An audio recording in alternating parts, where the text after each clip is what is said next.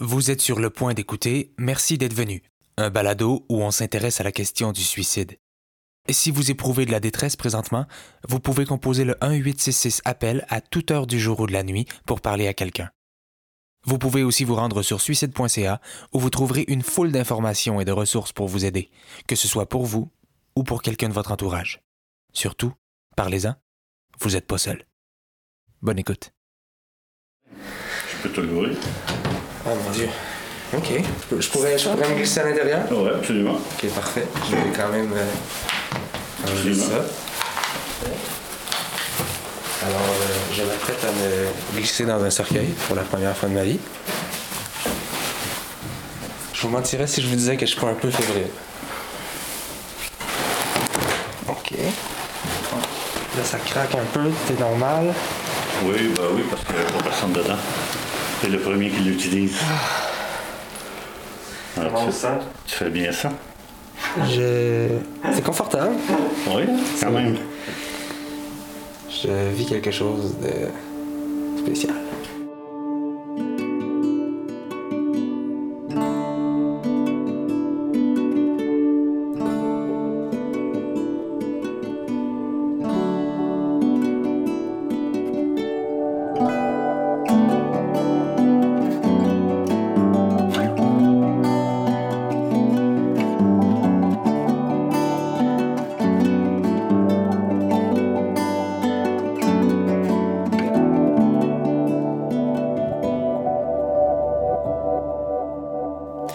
Je veux être exposé ou incinéré. Je peux-tu faire les deux? Est-ce que c'est bizarre de se poser la question à mon âge? C'est juste que je trouve ça important de choisir. Avec mon frère, j'ai vécu les deux. Il a été exposé au salon, puis quelques jours après, il a été incinéré. Mon père puis moi, on est allé chercher l'urne au complexe funéraire. Faut se poser la question parce qu'une urne puis un cercueil, ça envoie pas le même message. Un cercueil, c'est confrontant. C'est vraiment un gros objet. Tu regardes ça puis tu te dis, OK, il est mort. Une urne, c'est tout petit. Décoratif. S'ils mettaient pas une photo de la personne à côté, on pourrait quasiment penser que c'est une jarre à biscuits. Ouais. Exposition ou crémation, je- c'est un peu comme la crémeuse puis la traditionnelle. La traditionnelle, c'est l'embaumement puis l'exposition. C'est vieux jeu, c'est rough puis ça fesse. C'est le choix de nos grands-parents. La crémeuse, ça serait la crémation. C'est plus doux, plus subtil, plus riche, puis c'est ça que je commandais quand j'étais petit. Mais tu sais, chacun ses goûts. hein. Tout le monde dit que leur choix, c'est le meilleur.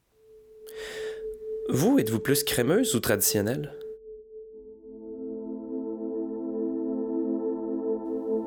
On s'entend qu'un salon funéraire, c'est un lieu confrontant. Ça nous force à réfléchir à notre propre mort.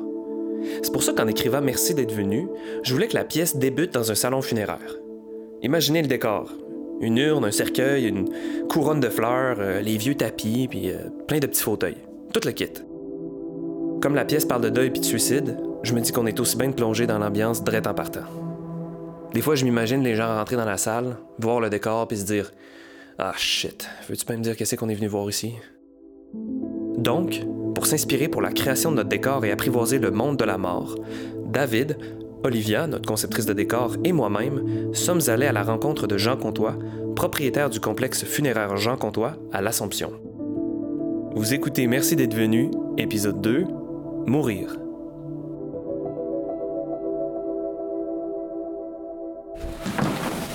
Le bureau, le bureau des familles qu'on appelle. Alors, le bureau des familles, on y rencontre les familles pour euh, tous les arrangements funéraires. Ouais, ouais, ok, c'est ici que le premier contact. Le premier fait. contact se fait ici. Ici, ben, c'est notre grande salle d'exposition. Alors, ben, ça, craque un peu. On est dans une bâtisse de 1902. Et finalement, il y a un peu de tout. Alors, les clients en attente, les clients en attente pour la fosse commune, parce que quand les cendres ne sont pas réclamées, ils s'en vont en faire en fosse commune, dans un cimetière. Alors, c'est Donc, on a, on a des vrais clients ici avec nous. Alors là, ça, c'est des vrais clients. Là aussi. Et là. Avant d'être directeur d'un complexe funéraire, Jean était propriétaire d'une mercerie. Quand il s'est aperçu qu'il y avait de la demande pour un nouveau salon dans son secteur, il a transformé son local en complexe funéraire. Pour vous donner une idée, le salon de Jean est situé dans le vieux L'Assomption, sur la rue commerciale. C'est petit, C'est chaleureux. Le plancher craque. C'est pas un salon funéraire typique comme ceux des grandes chaînes. En fait, ce que je veux dire, c'est que quand on va au salon de Jean, ben on fait affaire avec Jean. Je dois avouer que ça nous a frappé de voir l'arrière-boutique avec des boîtes de cendres en attente d'être mises en terre. Un peu comme des boîtes de souliers dans l'arrière-boutique d'un yellow. Quand on va à des funérailles puis on se rend au salon, on est tellement pris par le chagrin qu'on oublie qu'un un salon funéraire, c'est un commerce. Quand je suis allé chercher l'urne de mon frère au complexe funéraire, la taille de l'objet m'a vraiment surpris. Je me souviens qu'en retournant à la maison, j'avais l'urne sur les genoux. C'était vraiment pesant. Et j'arrivais pas à comprendre comment mon frère de six pieds deux pouvait rentrer dans une urne à peine plus petite qu'une boîte de souliers.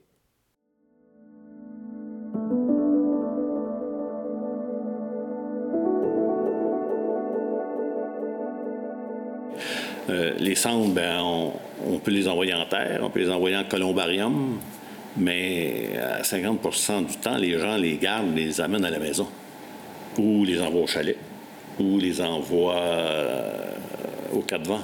Alors, ils ont le droit de faire ça au Québec. On a le droit de, répandre les cendres les gens de, disposer de, des cendres comme ils veulent. Pas nous. Nous, on doit les envoyer en terre ou en columbarium ou dans les mains du client pourquoi j'avais l'impression que c'était, qu'il y avait eu une, controverse ou qu'à un moment donné, ça, ça, pouvait devenir interdit de faire ça? Il y a eu une certaine euh, controverse. Il y a eu une nouvelle loi quand même en 2018 sur un paquet de choses, de règles du funéraire qui ont été euh, remis à l'ordre un peu. Donc, ça, ça a été parlé, mais euh, ça n'a pas passé parce que c'est une question de choix et une question de liberté. Alors maintenant, c'est pas la religion qui décide, c'est les gens, c'est les citoyens. Oui, puis ça doit pas être le rituel le plus polluant, là. Jamais je créerais ah non, il n'y a rien de polluant là On est, on est de la poussière et on retourne à la poussière. Exactement. Hein? Exactement. Puis c'est toujours une question de coût. Alors, évidemment, ça avait été demandé par certains grands salons funéraires pour euh, obliger de mettre en columbarium ou en cimetière. OK, il y a de ah. l'argent derrière ça, voilà. Et voilà. Euh, ah. c'est toujours une question d'argent. Parce qu'une place en columbarium, ça se paye au mois? Ça se paye. Euh, ça se paye sur 25 ans, qui va jouer entre 1500 ici jusqu'à 3000 ou 4000 dans des grands, des grands columbariums. Puis un columbarium, pour euh, nos auditeurs, à part la chanson de Pierre Lapointe, c'est. Columbarium, ben c'est ça, évidemment. C'est pour y mettre l'urne de l'être cher pendant 25 ans. 50 ans. Ça, tout dépend du contrat qu'on va signer avec la maison funéraire. Donc l'urne est dans un édifice ou est dans un complexe, mais elle n'est pas mise en terre, elle n'est pas dans un cimetière. Exactement. Et les gens peuvent aller la, voir. Ils peuvent venir euh, se recueillir, euh, comme ici au columbarium. On a un columbarium euh, au, complexe. Puis après 25 ans, si je renouvelle pas mon bail, je pars avec mon urne. Vous partez avec votre urne? OK. Simplement. Et si l'urne n'est pas réclamée après 25 ans? n'est pas réclamée, bien, la loi nous oblige à vous chercher. On va vous chercher pendant un an et ensuite, on va envoyer les cendres en terre dans une fosse commune. Ça, c'est notre devoir.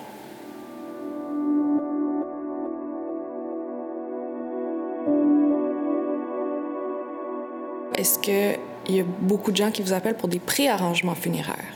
Absolument. 25 à 30% de nos décès, c'est des préarrangements. Les gens sont venus nous voir avant, relax, on rit, on s'amuse, pas tout le temps, mais en général, quand ils font ça 5 euh, ou 10 ans à l'avance, euh, oui, on fait beaucoup de préarrangements. Et c'est encouragé par nous et par, je pense, toute l'entreprise funéraire parce que, bon, euh, au moment du décès, ça, je dirais, c'est un grand cadeau à faire à nos héritiers. T'as pas envie de gérer ça là, quand c'est la mort approche. Je, parle pas d'argent, c'est un cadeau euh, émotionnel. les gens, quand ça arrive euh, avec les émotions, n'ont pas le goût de magasiner des, fleurs, magasiner un cercueil ou une urne. Quand c'est fait d'avance, ah, c'est un, un soulagement. Quand on y pense, dans funérailles, il y a le mot fun. Ben, c'est plus fun, mais bon. J'y avais jamais pensé parce que j'ai juste 30 ans, mais faire ces préarrangements funéraires, je pense que c'est une bonne idée. Moi, j'aimerais ça me faire exposer. Je veux que les gens puissent me voir une dernière fois. Je trouve que c'est important de voir la personne qu'on a perdue. Parce qu'avec le maquillage, les habits, puis tout le décorum de l'embaumement, on la reconnaît pas, la personne. J'ai l'impression que ce choc-là aide le processus de deuil. Tant qu'à penser à mes funérailles, ben, j'aimerais ça qu'il y ait de la musique au début de la cérémonie. Hell's Bells de ACDC. Tu sais la toune avec les cloches au début? Au moment où la guitare embarque, une trappe s'ouvre dans le plancher. Au travers de la fumée, on voit la silhouette du prêtre qui s'élève dans les airs. C'est parce qu'il est debout sur le cercueil. Puis c'est lui qui joue le solo de guitare. Juste au moment où le drum embarque, le prêtre crie What's up, Montreal? Are you ready for Gabriel Maurice funérailles? La foule est en délire. C'est les meilleurs funérailles que j'ai vues de ma vie! Yeah!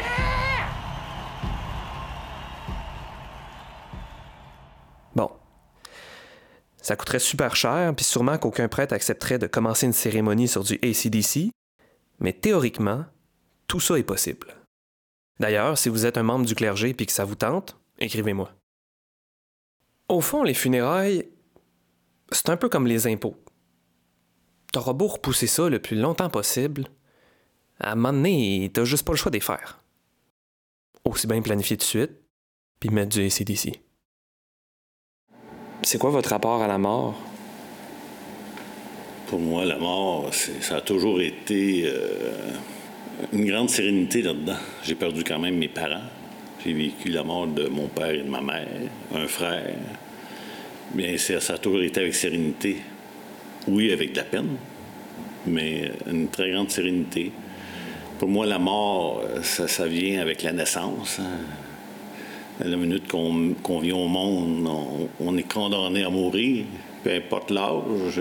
Plus c'est jeune, plus c'est triste, plus c'est dramatique. Mais pour moi, c'est ça. C'est pas. C'est un cheminement obligatoire. Et d'avoir accès aussi à ce rituel-là au quotidien, ça vous a aidé à l'apprivoiser un peu plus, peut-être?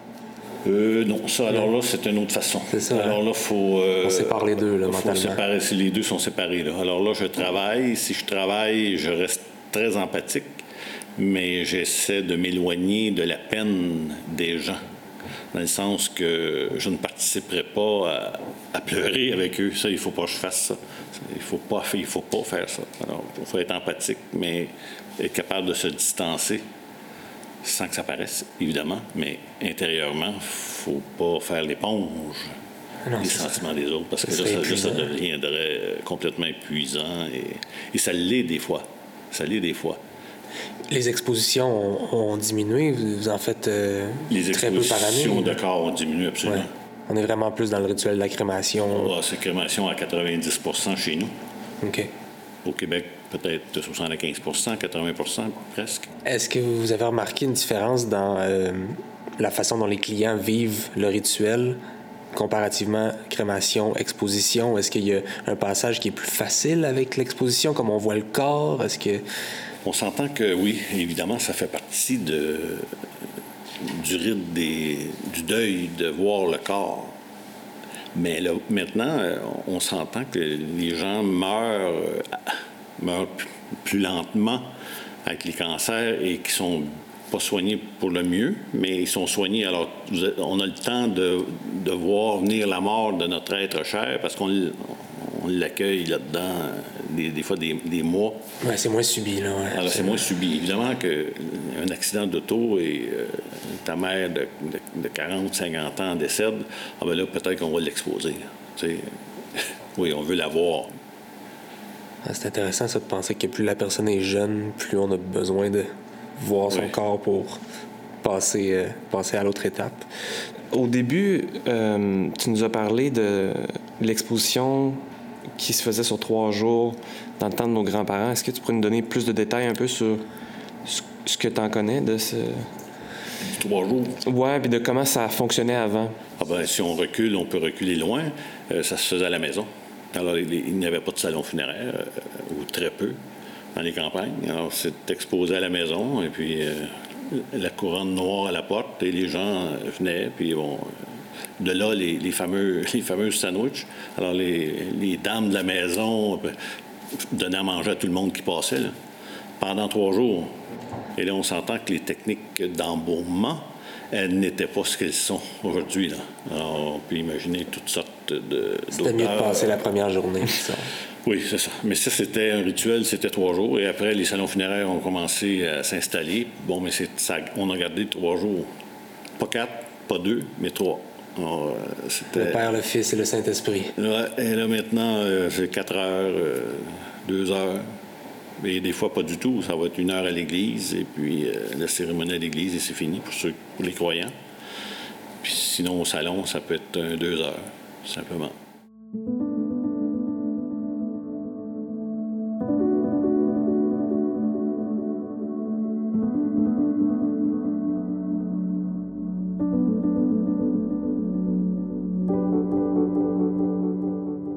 Que ça t'est arrivé des fois d'être un peu ébranlé par des clients qui avaient de la misère à accepter vraiment le, le départ d'un être cher? Est-ce que, tu sais, je sais que tu parlais d'empathie tantôt. Est-ce que cette empathie-là a été des fois ébranlée puis t'as failli basculer dans, dans la peine? Est-ce que ça t'est arrivé quelquefois? Ben, intérieurement, oui, mais euh, extérieurement, il ne faut pas le démontrer. Non. Comme, euh, Mais intérieurement, ça- il y a- y y eu des fois où tu es rentré le soir. Quand puis- c'est un bébé de, de 24 mois euh, et que tu rencontres la famille à la maison, parce qu'on fait, on fait beaucoup de rencontres directement à la maison. Alors là, moi, j'ai un père de 26 ans en face de moi, avec la mère euh, à peu près du même âge, puis euh, les frères et sœurs, puis la mère, la, la mère des, la grand-mère du bébé qui est, qui est décédée. Il est décédé dans la maison. Moi, je ne sais pas qu'est-ce qui est arrivé. Moi, je m'en viens faire des arrangements funéraires. Alors ça, euh, euh, tu poses pas de questions euh, superflues. Ouais. On, on passe aux, aux choses essentielles et puis euh, on verra après. Ça, ça, ça vient te chercher. Tu essaies de, de couper court quand c'est des choses comme ça, mais sans le faire paraître, évidemment. Faut pas, faut, on est là pour réconforter et non pour encourager la peine au maximum. hein. Comme quand c'est quand c'est grand-papa de 95 ou 98 ans, euh, la peine est un peu moins grande, surtout que ça fait longtemps qu'il était malade. Bon, euh, finalement, il est délivré. Mais un enfant, c'est il n'y a pas de délivrance là, c'est ou un suicide. C'est c'est dramatique.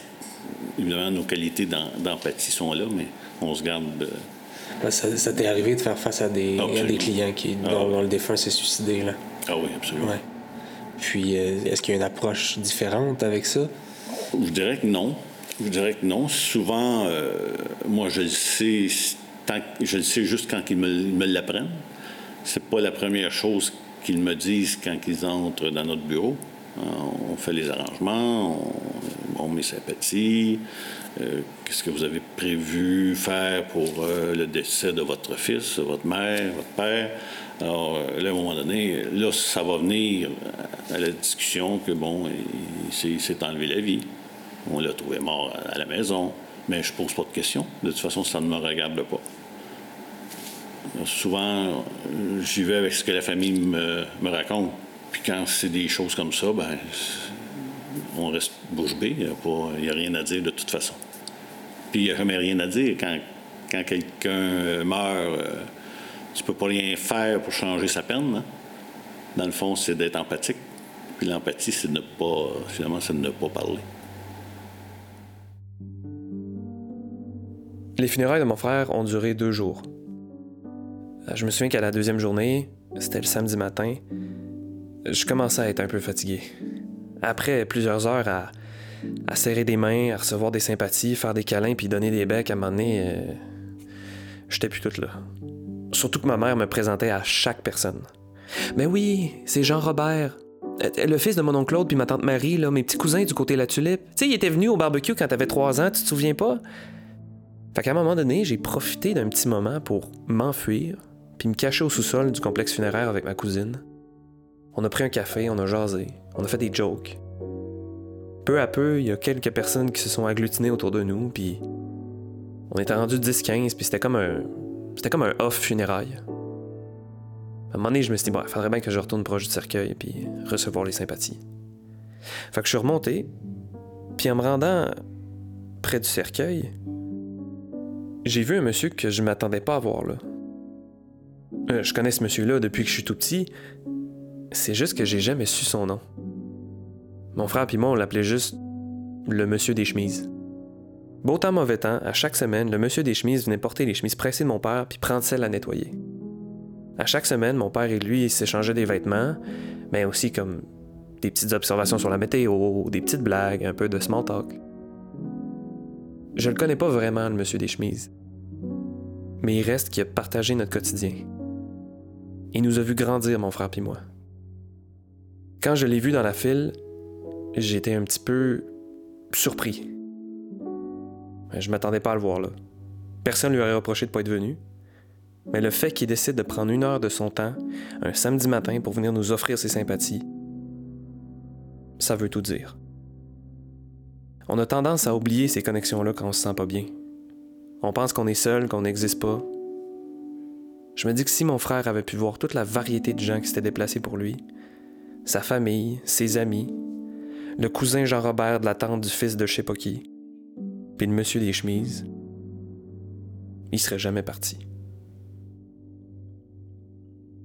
Euh, moi, les gens vont arriver ici, c'est déjà arrivé euh, complètement chambouler le salon avec des, un membre de la famille qui était technicien.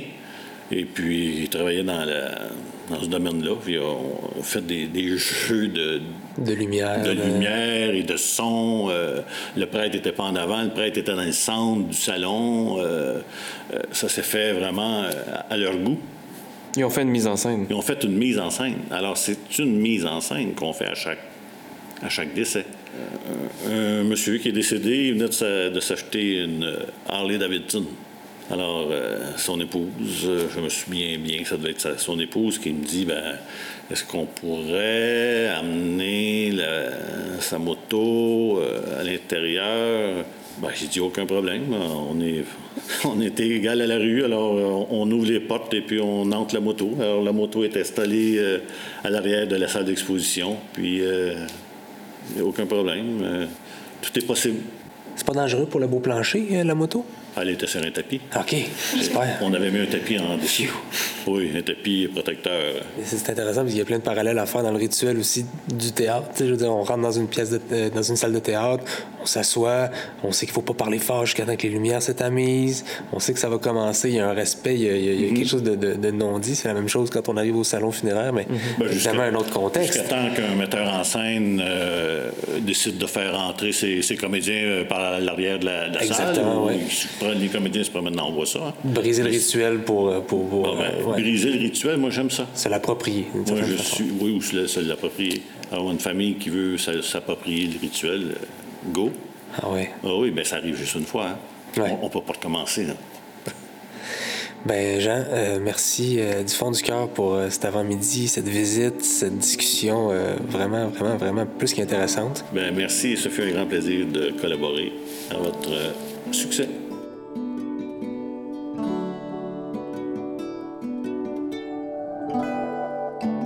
Vous venez d'écouter le deuxième épisode de Merci d'être venu.